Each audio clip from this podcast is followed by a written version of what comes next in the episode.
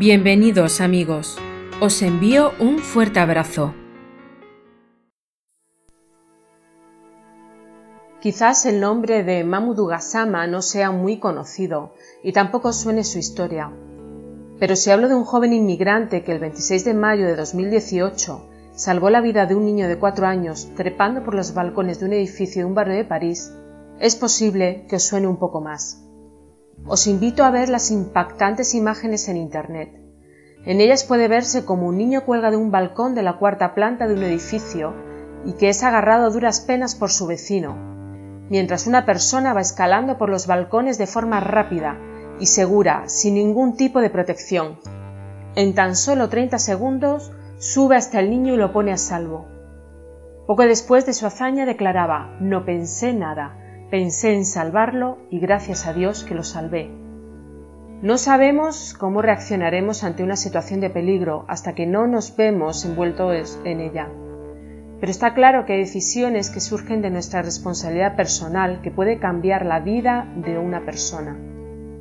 En este sentido, también podemos recordar el ejemplo de Maximiliano Kolbe. Maximiliano fue un sacerdote católico polaco que murió voluntariamente en lugar de un desconocido en el campo alemán de concentración de Auschwitz.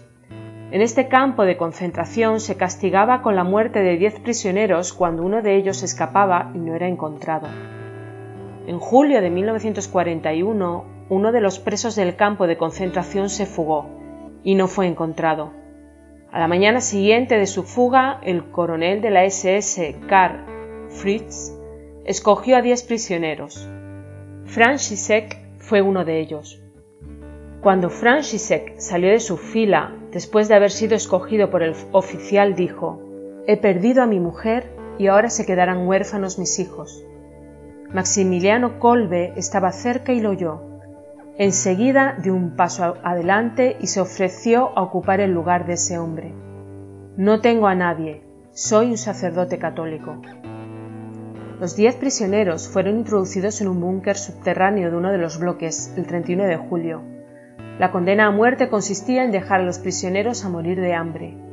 Durante el tiempo en el búnker, Colbe guiaba a los prisioneros en la oración, rezaban el rosario y cantaban a la Virgen María. Después de estar privados de agua y comida durante dos semanas, solo Colbe seguía vivo. Los guardias querían vaciar el búnker, así que asesinaron a Colbe con una inyección de fenol el 14 de agosto.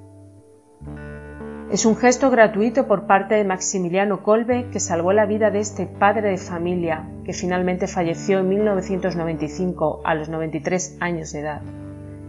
Este tiempo de confinamiento que estamos viviendo también ha estado lleno de decisiones altruistas de colaboración, son decisiones en nuestra responsabilidad personal que cambia la vida de otras personas. Imagina que todos, en nuestra responsabilidad personal, decidiéramos ayudar a otras personas. ¿En qué clase de mundo viviríamos? Pero hay un ejemplo todavía mayor, de alguien que voluntariamente ofreció la vida por cada uno de nosotros, que se puso en nuestro lugar cargando con todas las consecuencias de los males de este mundo el sufrimiento, el dolor, la traición, el pecado, y que los clavó en la cruz traspasando su propio cuerpo. No solo arriesgó su vida, sino que la dio para que pudiéramos optar a una vida nueva, para que pudiéramos optar a la salvación. Jesús mismo ofreció su vida por ti y por mí sin pedir nada a cambio.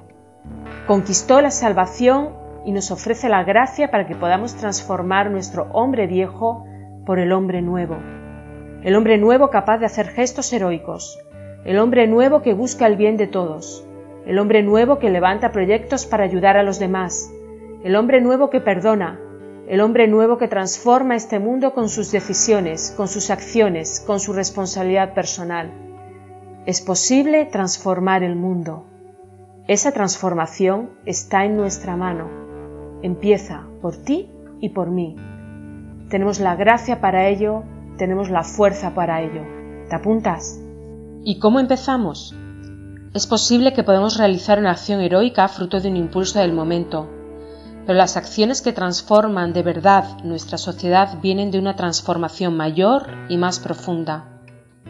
Me viene de nuevo a la memoria el ejemplo de Madre Teresa de Calcuta. Ya la ponía como ejemplo hace unos días en el podcast En Busca del Sentido. Una mujer pequeña, en apariencia frágil, pero realmente fuerte. Una fuerza que no le venía de sí misma, sino que le venía de dentro, le venía de Dios y de su relación con Él. Nadie por impulso deja todo para dedicarse a los más necesitados. Nadie por impulso ofrece su vida sabiendo que pasará días sin comer ni beber hasta morir. Eso no viene de un impulso, viene de un trayecto de oración que hace tener compasión por un hombre que dejará huérfanos a sus hijos. Todo esto viene de una relación con Dios que hace frente a los obstáculos, que puede transformar el mundo en el que vivimos, en el que vives, que puede mejorar el mundo en el que vives, empezando por las cosas pequeñas, Solo con la oración podemos encontrar la fuerza, saber lo que no funciona en nosotros, encontrar el medio y la gracia para transformarlo. Busca a Dios, busca a Dios y déjate transformar por Él para poder transformar el mundo.